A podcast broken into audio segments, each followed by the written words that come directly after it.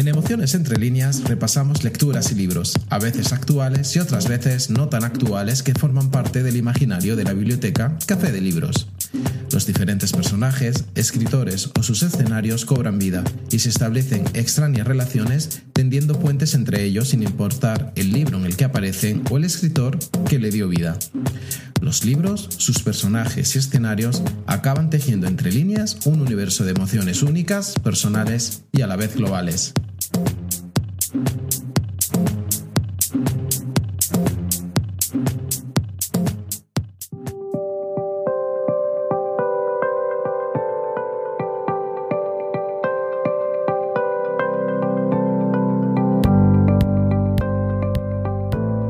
Hoy, en Emociones entre líneas, Arquitecturas narrativas, New York City.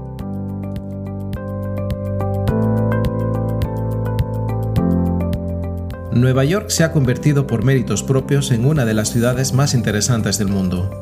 Hay muchas variantes diferentes de poder conocer esta magnífica ciudad, pero una de las que más nos interesa es recorriendo la literatura y los lugares privilegiados que fueron fuente de inspiración de los grandes artistas y dramaturgos.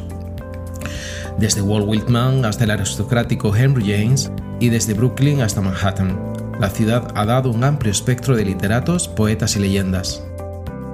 A medida que New York se convertía en una ciudad ya no de inmigrantes pobres venidos de Italia, Inglaterra y Europa del Este, sino de ricos y emprendedores visitantes, a medida que su importancia y fama crecían, muchos escritores llegaron atraídos a ella como abejas a las flores.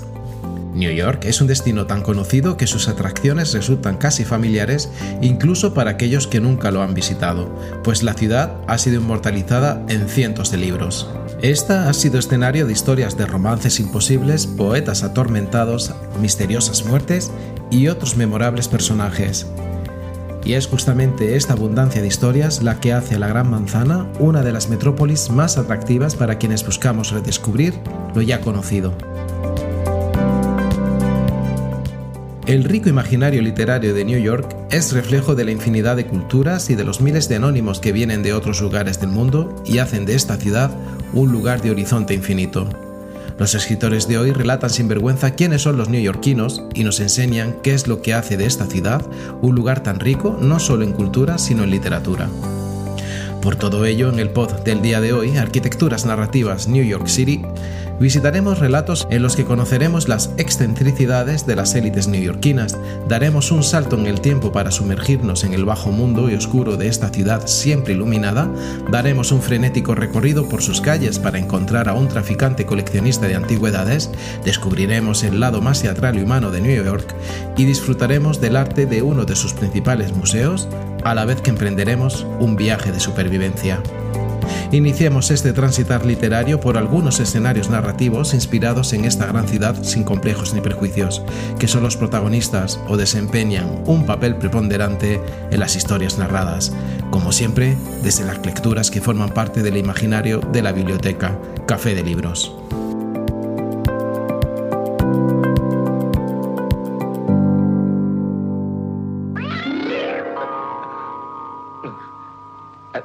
Lo siento. ¿Estás bien? Sí, sí.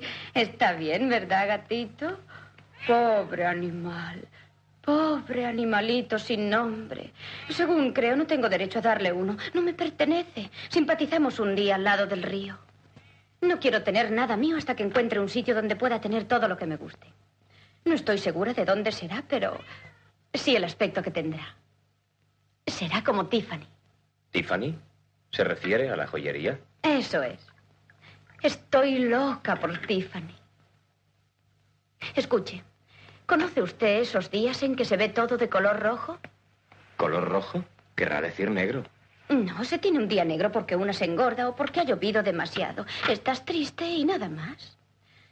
Pero los días rojos son terribles. De repente se tiene miedo y no se sabe por qué. ¿Le ha ocurrido a usted alguna vez?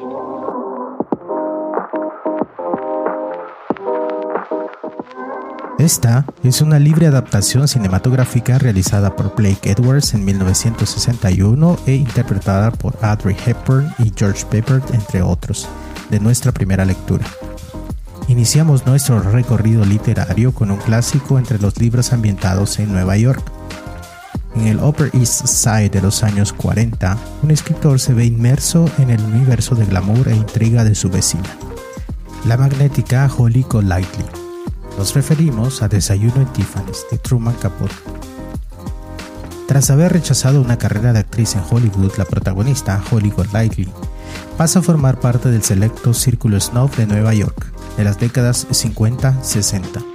Bastante intensa en sus relaciones, Holly intercambia asiduamente partners extravagantes, desde un mafioso que cumple condena en Sing Sing y al que visita semanalmente, hasta un millonario caprichoso de afinidades nazis, pasando por un viejo barman secretamente enamorado de ella. Holly vive en un eterno presente. La libertad es casi tan preciada para ella como la joyería neoyorquina Tiffany's. Ciudadana del mundo, Holly no anhela pertenecerle a nadie. Vive su libertad como una fuga provisoria eterna y eso la hace felizmente despreocupada. Sin embargo, tras los efímeros destellos de glamour y cocktails, la protagonista es un ser débil, una triste mujer de sueños, acaso tan efímeros como el ambiente en el que dócilmente se desenvuelve. A través de sus personajes, Capote se ríe de los protagonistas de estos ámbitos, a quienes caricaturiza. El propósito de Capote parece ser el de hacer una crítica solapada a estos círculos donde se mueve la protagonista. Capote solía desempolvar el maquillaje de la élite neoyorquina.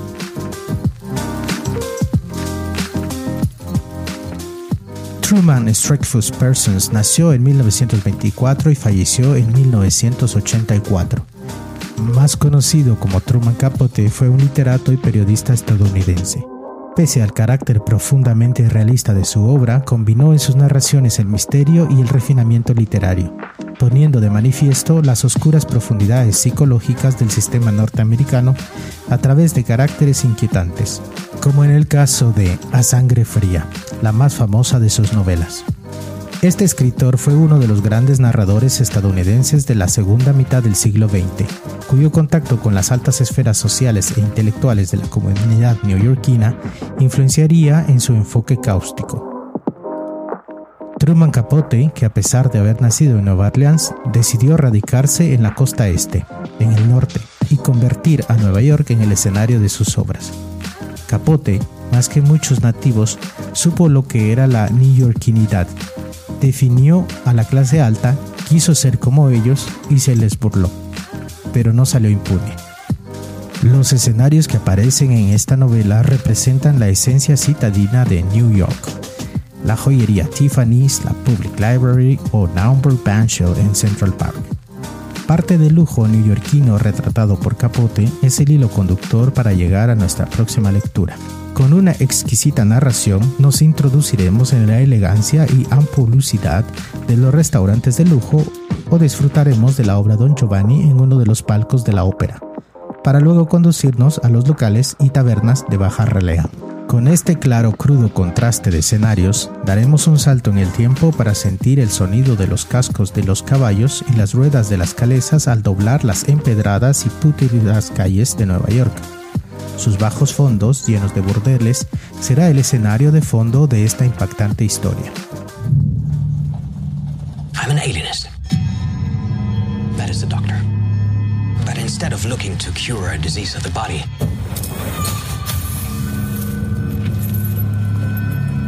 look to help those who are suffering from an illness of the mind. Sometimes society looks upon people as crazy. It may only mean that they're alienated from their own true natures.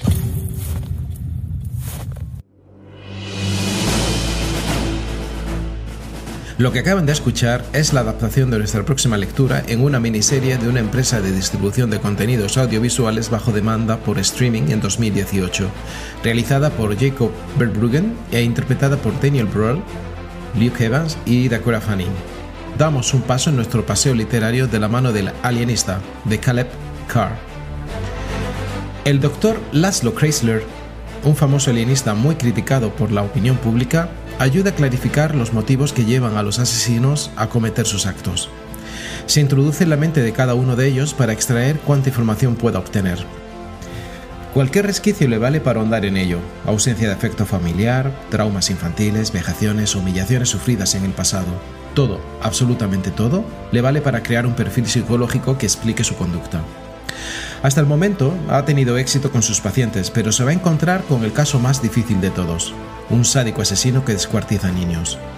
Su compañero y amigo, John Moore, reportero del Times, será quien narre la terrible historia que sucedió en el Nueva York de 1896 y que comenzó con el hallazgo del cuerpo mutilado de un joven que se dedicaba a la prostitución.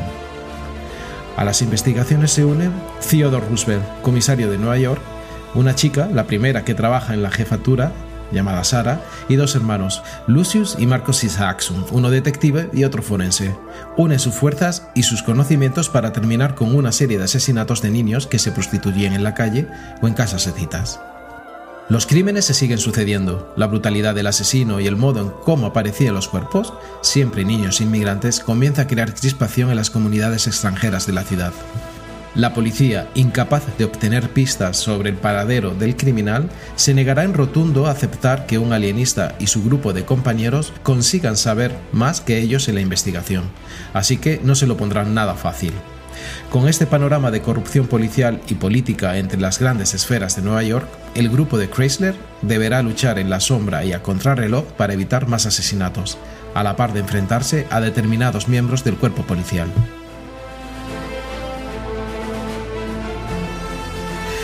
Caleb Carr nació en 1955. Historiador militar y escritor estadounidense, es hijo de Lucien Carr, fundador y miembro de la generación Beat y creador del movimiento literario La Nueva Visión. En 2005 probó suerte como político presentándose a las elecciones para la legislatura del condado de Rensselaer. Entre algunas de sus obras publicadas podemos mencionar El Soldado del Diablo, El Ángel de la Oscuridad, El caso del secretario italiano y La leyenda de Broken, entre otros. La Nueva York del siglo XIX ya es un crisol de culturas, religiones y razas, y a pesar de que la convivencia es relativamente pacífica, las fuerzas de seguridad y los neoyorquinos se ven sorprendidos por un criminal en serie. La edad dorada de la ciudad de los rascacielos apuraba sus últimos años y oscilaba entre las lujosas mansiones de la Quinta Avenida y la suciedad y pobreza de las calles de Bowery. En el siglo XIX, la inmigración y el desarrollo transformó la ciudad. Una visionaria propuesta de desarrollo expandió la rejilla urbana por toda la isla de Manhattan, y la apertura en 1819 del canal de Erie conectó el pueblo atlántico con los vastos mercados agrícolas del interior de Norteamérica. Algunos miembros de la antigua aristocracia mercantil contribuyeron al establecimiento del Central Park, el cual se convirtió en el primer parque paisajístico de una ciudad estadounidense en 1857. Pues bien, este corazón verde de New York y los barrios que lo rodean es el indicio que nos lleva para avanzar en nuestro paseo literario. Nuestra próxima lectura desarrolla su trepidante trama entre las céntricas avenidas y calles del Alto Manhattan y los infinitos rascacielos testigos del peligroso juego del tráfico de antigüedades.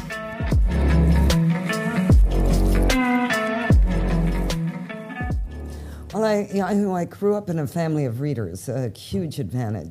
everyone in my family read, and there were books everywhere.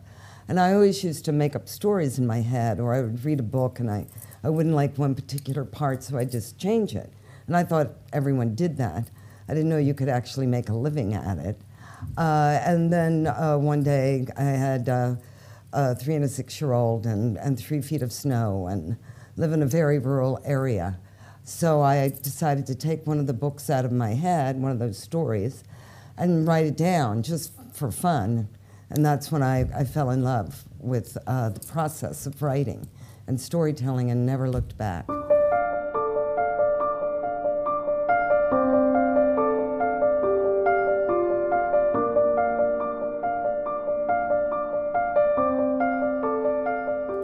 Así se expresa la escritora de nuestra próxima parada literaria cuando habla de la inspiración para escribir. Es la voz de Nora Roberts. Es una de las actuales escritoras más admiradas de Estados Unidos. Nuestra próxima parada literaria es su obra El coleccionista. La novela comienza con una escena que nos recuerda al film La ventana indiscreta de Alfred Hitchcock. En esta ocasión, en lugar de James Stewart, tenemos Lila Emerson, que dedicaba el tiempo a sus dos profesiones que se complementaban y le permitían cubrir sus gastos y satisfacer su vocación. Llevaba seis años como cuidadora profesional de casas, negocio en el que había prosperado y le había permitido expandirse al extranjero. Sus clientes la dejan cuidando de sus casas, plantas y mascotas mientras se ausentaba durante periodos de vacaciones u otras situaciones. Laila tomaba posesión de sus casas convirtiéndolas en su hogar y dando rienda suelta a imaginar historias sobre personas, inspirándose así para escribir sus novelas juveniles de amor sobrenatural. Su último encargo la deja en un apartamento con vistas panorámicas inmejorables en New York, algo que Laila aprovechará para espiar con sus prismáticos a sus vecinos de enfrente y dedicarse a su principal hobby, observar a la gente. Pero lo que se presenta como un disfrute se convierte en pesadilla cuando Laila sea testigo del asesinato de una modelo y el posterior suicidio del supuesto culpable.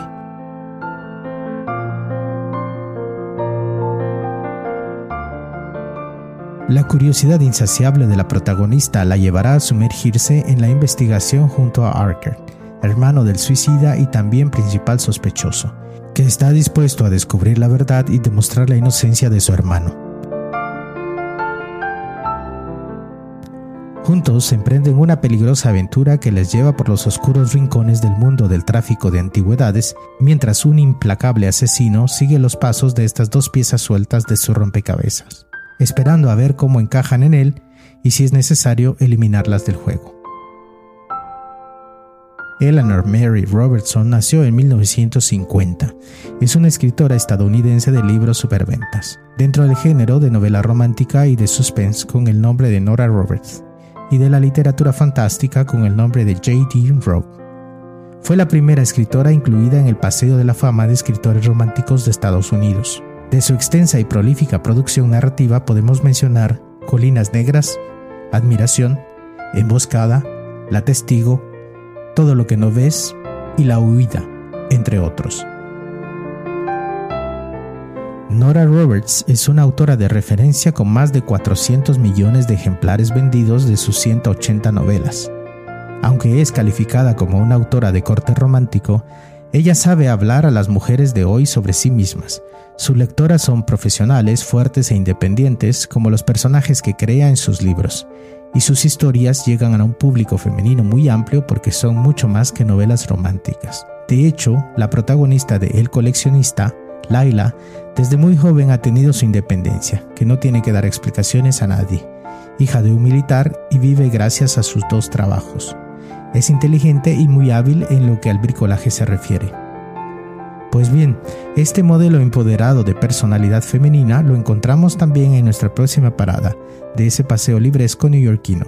En ella encontraremos mujeres combativas, adelantadas a su tiempo, que luchan por sus sueños, un tiempo herido por las cicatrices de la guerra.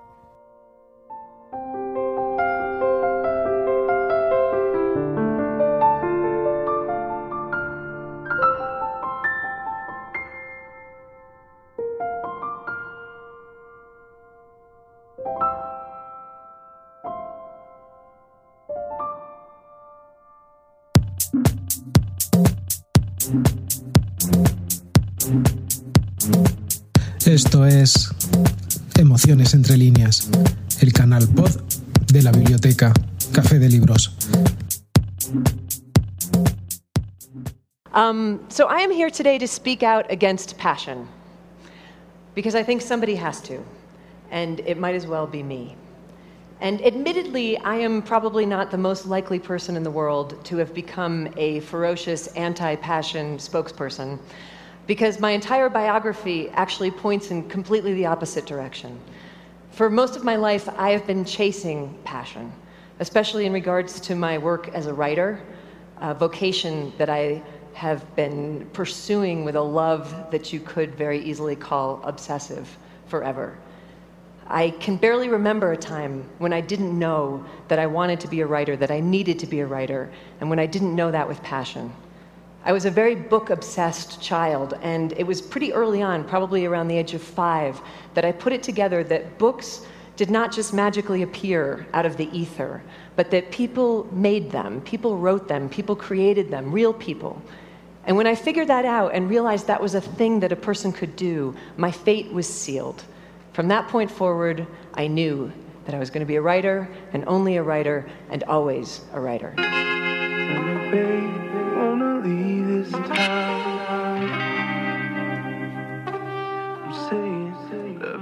Esta es la voz de nuestra próxima escritora que nos habla sobre la creatividad y de cómo ella se convirtió en lo que es actualmente. Nos referimos a Ciudad de Mujeres de Elizabeth Gilbert. Vivian, una mujer ya anciana, nos narra en forma de carta toda su vida. Nos trasladará cuando tenía tan solo 19 años en el verano de 1940, cuando llega a Manhattan en Segunda Plena Guerra Mundial, y llevando consigo solo una maleta y una máquina de coser. Y es que Vivian adora la costura, y por ello decide abandonar la Universidad de Vassar. Sus padres, que son muy adinerados, deciden entonces que sea la tía Peg la encargada de enderezar a su hija. La tía Peg es propietaria de un teatro en ruinas que será donde Vivian comience a trabajar como costurera. A partir de ese momento, Vivian hará muy buenas migas con otras mujeres del teatro y descubrirá que New York tiene mucho que ofrecer a pesar de la guerra. Será entonces cuando ella y sus amigas decidan que quieran vivir y ser libres. Ciudad de Mujeres es un libro que refleja la perfección la sororidad y el empoderamiento femenino. Sus personajes viven como quieren hacerlo, repudiando las normas de una sociedad que las encasilla y trata de frenarlos por su género. Es una lectura centrada en cierta forma en la liberación de la mujer, en unos años en los que las mujeres comenzaban a gritar por sus derechos, y ello se va a ver en cómo actúa Vivian y lo liberal que es en el ámbito sexual. Elizabeth M. Gilbert nació en 1969. Es una escritora estadounidense de novelas, ensayos, historias cortas, biografías y memorias. Es mundialmente conocida por su bestseller Come, Reza, Ama. Su colección de relatos Pilgrims fue nominada al premio Hemingway Award, su novela Stern Man fue considerada Notable Book por el New York Times y The Last American Man quedó finalista del National Book Award. Definitivamente el contexto de la Segunda Guerra Mundial determina la vida de sus personajes, pero el foco está puesto en Nueva York y en el mundo del espectáculo. A lo largo del libro podremos ocultarnos entre bambalinas y sentirnos parte de la vida glamorosa, anárquica e incierta de las artistas, y que indirectamente nos hará pensar en el fabuloso mundo de Broadway sus marquesinas iluminadas y por extensión en el magnífico y diverso escenario cultural de la ciudad de New York pleno de musicales, exposiciones, teatros, bibliotecas, museos, parques y actuaciones al aire libre. Pues bien, llegamos al final de nuestro trayecto narrativo con una novela que nos descubre la riqueza de sus museos. Al protagonista de hecho le cambia la vida visitar uno, y la magia que hay en cada rincón de esta gran y caótica ciudad. Nuestra última parada literaria nos sumerge en el magnetismo de los grandes museos de esta ciudad y en una trama que inicia con un ataque terrorista en el Met, el Museo Metropolitano de Nueva York.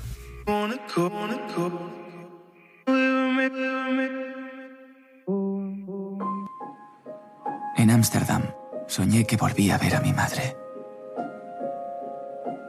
Esos preciosos ojos azul claro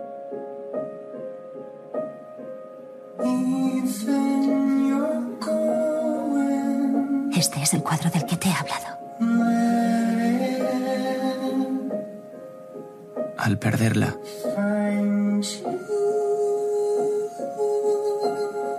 perdí cualquier referencia que pudiera haberme llevado a un lugar más feliz.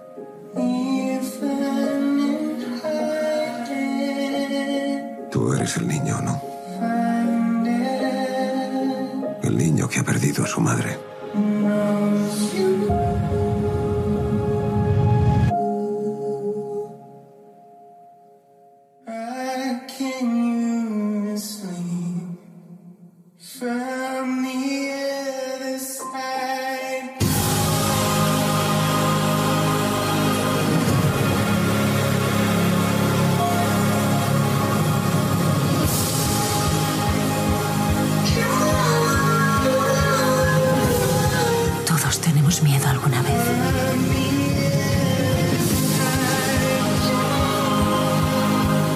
Sabes qué va a determinar tu futuro.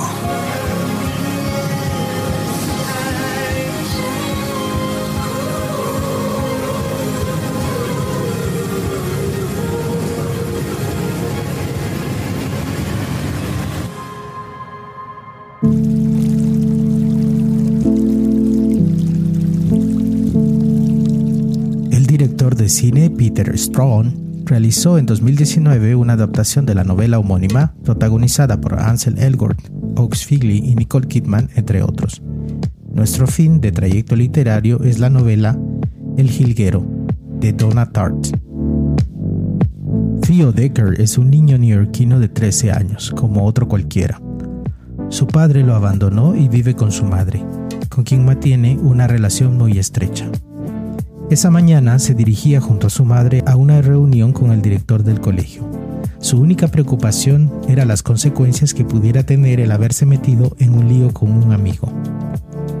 Poco podía imaginar que la reunión nunca se celebraría. De camino y por una fuerte lluvia se refugiaron en el Metropolitan Museum of New York. Y mientras su madre, una enamorada del arte, contemplaba los cuadros, Theo se distanció hechizado por una niña pelirroja que iba junto a un anciano. Justo en ese momento se produce un atentado terrorista y todo se viene abajo.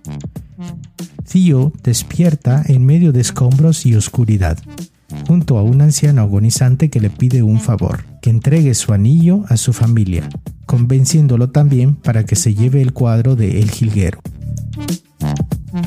Poco después descubre lo peor, su madre ha muerto. Nadie sabía dónde está su padre y sus abuelos no están interesados en ocuparse de él. Theo está solo, pero no piensa en irse con los servicios sociales, y estos aceptan que se quede en casa de uno de sus amigos del colegio, Andy. Allí pasa un tiempo en el que va aceptando poco a poco su nueva situación. Y un día recuerda la promesa que hizo al viejo del museo y busca a su familia para entregarles el anillo. Entonces conoce a Hobby, un afectuoso restaurador de antigüedades, y a Pipa, una niña de su edad que también estaba en el museo con el anciano fallecido y que ha sufrido graves lesiones a raíz del atentado. Ellos lo ayudan a recomponerse del dolor hasta que un día su padre, alcohólico y jugador, aparece y debe abandonarlos para irse con él y su novia a Las Vegas. Allí la vida de Tío pierde cualquier contacto con la realidad.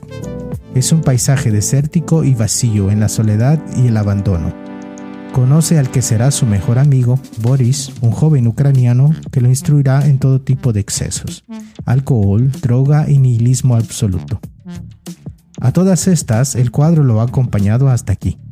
Cada vez es más consciente de la locura que representó llevárselo, del delito y las consecuencias si alguien descubre que lo tiene él, pero también sabe que es incapaz de desprenderse de la obra.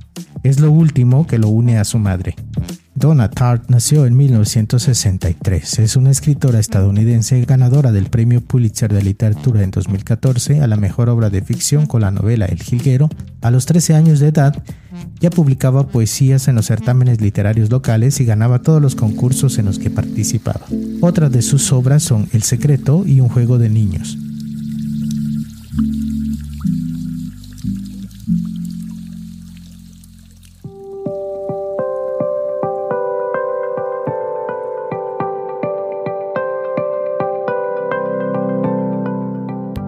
Queremos terminar este pod invitándoles a descubrir otras lecturas inspiradas en los escenarios urbanos de la ciudad de New York.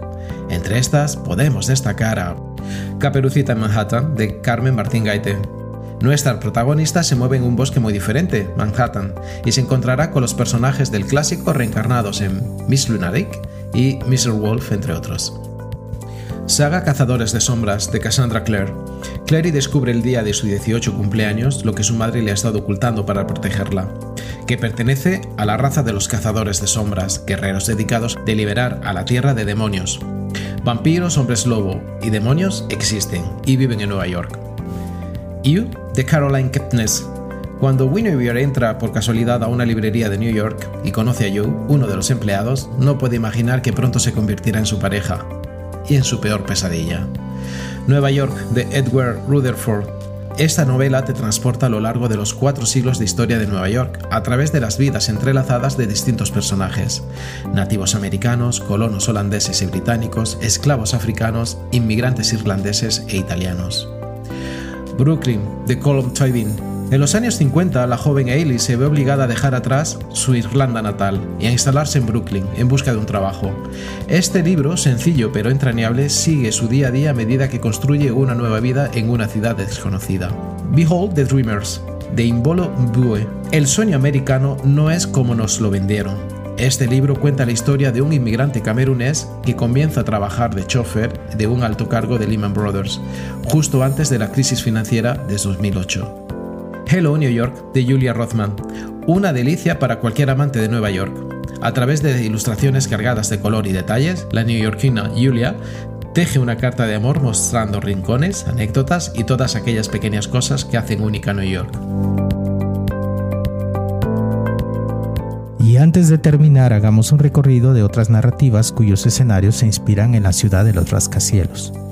Entre las novelas que ya son clásicas mencionaremos La Edad de la Inocencia de Edith Wharton, publicada en 1920, El Gran Gatsby de F. Scott Fitzgerald, publicada en 1926, Un árbol crece en Brooklyn de Betty Smith en 1943, El guardián entre el centeno de J. D. Salinger en 1951, El hombre invisible de Ralph Ellison en 1952 o La hoguera de las vanidades de Tom Wolfe publicada en 1987.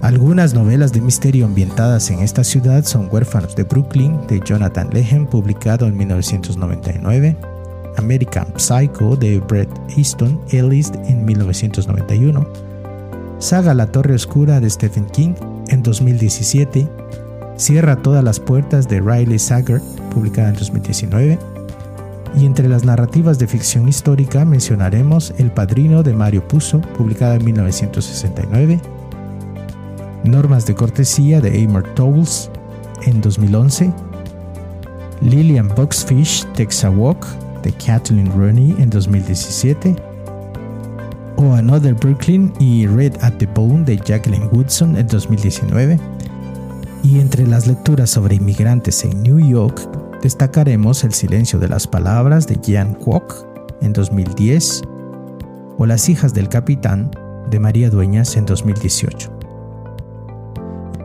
Y otros títulos inspirados en la arquitectura neoyorquina tales como Cómo leer Nueva York, una guía de la arquitectura de la Gran Manzana, El puente de Hart Crane, El puente de Brooklyn de José Martí, Ciudad sin sueño, Nocturno del Brooklyn Bridge de Federico García Lorca, la fortaleza de la soledad de Jonathan Lethem, Las asombrosas aventuras de Cavalier y Clay de Michael Chabot, o la trilogía de Nueva York, integrada por Ciudad de Cristal, Fantasmas y La habitación cerrada de Paul Auster, entre otros libros y lecturas cuyas tramas nos sumergen en los parques, plazas, puentes, calles y distritos de esta emocionante e infinita ciudad. Ahora sí, finalizamos este breve repaso de libros, lecturas, autores y escenarios inspirados en la cosmopolita New York. Por cierto, muchas gracias a aquellas personas que nos escuchan en Ciudad de Guatemala, Jutiapa, El Progreso, Quetzaltenango, Chiquimula, Huehuetenango, Totonicapán y Sololá en Guatemala, en Estados Unidos, concretamente los estados de Virginia, Washington, Massachusetts, Texas, Ohio, New Jersey, Kentucky, California, Tennessee, Pennsylvania, Indiana, Mississippi, New York y Florida, desde Andalucía, Madrid, Aragón, Cataluña, Cataluña, Valencia, Islas Canarias en España, Hesse en Alemania, Emilia-Romagna en Italia, Guayas, Pichincha y Babura en el Ecuador, Ontario en Canadá y Ocotepec en Honduras. Nos volvemos a encontrar en dos semanas aquí, en Emociones Entre Líneas, el canal pod de la biblioteca Café de Libros.